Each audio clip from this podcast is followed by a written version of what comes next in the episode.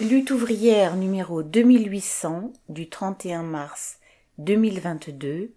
Votez Nathalie Arthaud, le camp des travailleurs face aux profiteurs de guerre.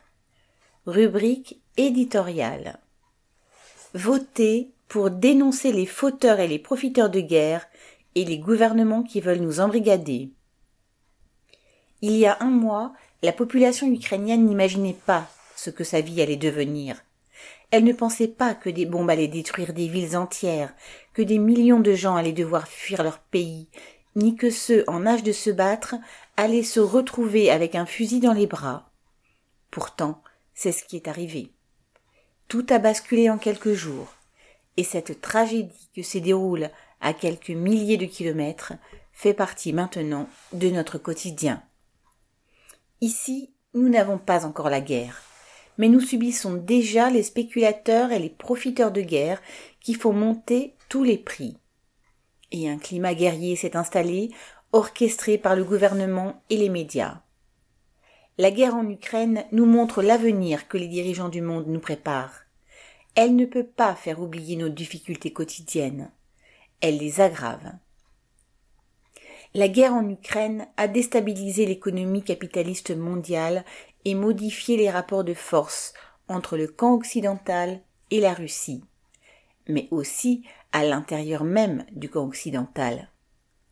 Renault a dû quitter le marché automobile russe, qui représentait pourtant son deuxième plus gros marché. Et cela va compter dans sa guerre commerciale contre Stellantis PSA, Volkswagen et les autres constructeurs.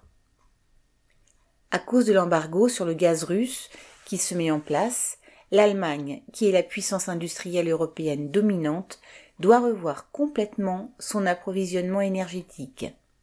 Et cela rebat les cartes dans les relations entre puissances européennes.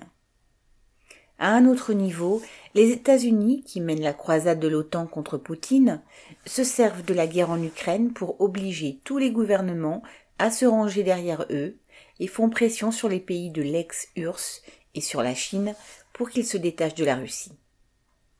Et puis, tous les États réarment. Alors, s'il est impossible de prévoir comment la situation internationale va évoluer, une chose est sûre. Ceux qui nous gouvernent ont commencé à aiguiser leurs couteaux. Il y a cent ans, toute une génération a connu la boucherie de la Première Guerre mondiale. Puis la génération suivante s'est retrouvée sur les champs de bataille de la Deuxième Guerre mondiale.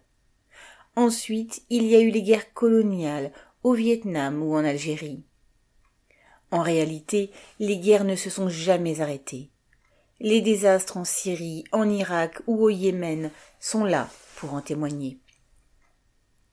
Le système capitaliste, fondé sur l'esclavage salarial, mène inévitablement à la guerre. La guerre fait partie du capitalisme. Et si elle est une tragédie pour les populations, elle est un énorme business pour les trusts. Les profits des groupes pétroliers et ceux de l'armement en sont l'illustration écœurante. Les travailleurs et les pauvres de tous les pays sont dressés à être résignés devant tout cela. Et, faute de véritables partis ouvriers, faute de traditions de lutte et d'organisation, pour l'instant, ils ne sont pas capables de renverser ce système. Pourtant, ils sont les seuls à pouvoir le faire. Il faudra nécessairement que les exploités renouent avec un passé où le mouvement ouvrier représentait une force et un espoir de changement pour toute l'humanité. Dans les élections qui arrivent, rien de bon ne pourra sortir des urnes pour les travailleurs, ni pour l'immense majorité de la population. Les candidats qui promettent des miracles ou prétendent avoir des solutions entre guillemets dans le cadre de ce système ne sont en réalité que des bonimenteurs. Ils se gardent bien de dire l'essentiel, à savoir que, quel que soit l'élu, les capitalistes dirigeront, et ils mèneront la société à la guerre. Beaucoup de travailleurs sentent d'instinct qu'on les trompe, et c'est pour cela qu'il y a tant d'abstention. Mais s'abstenir, c'est se taire. Les élections sont une duperie, mais les exploités peuvent utiliser leur bulletin de vote justement pour montrer qu'ils ne se laissent pas tromper. ils peuvent voter pour dénoncer la guerre et ses profiteurs, pour affirmer leur confiance que la classe ouvrière porte en elle une autre organisation sociale, débarrassée de l'exploitation et des guerres.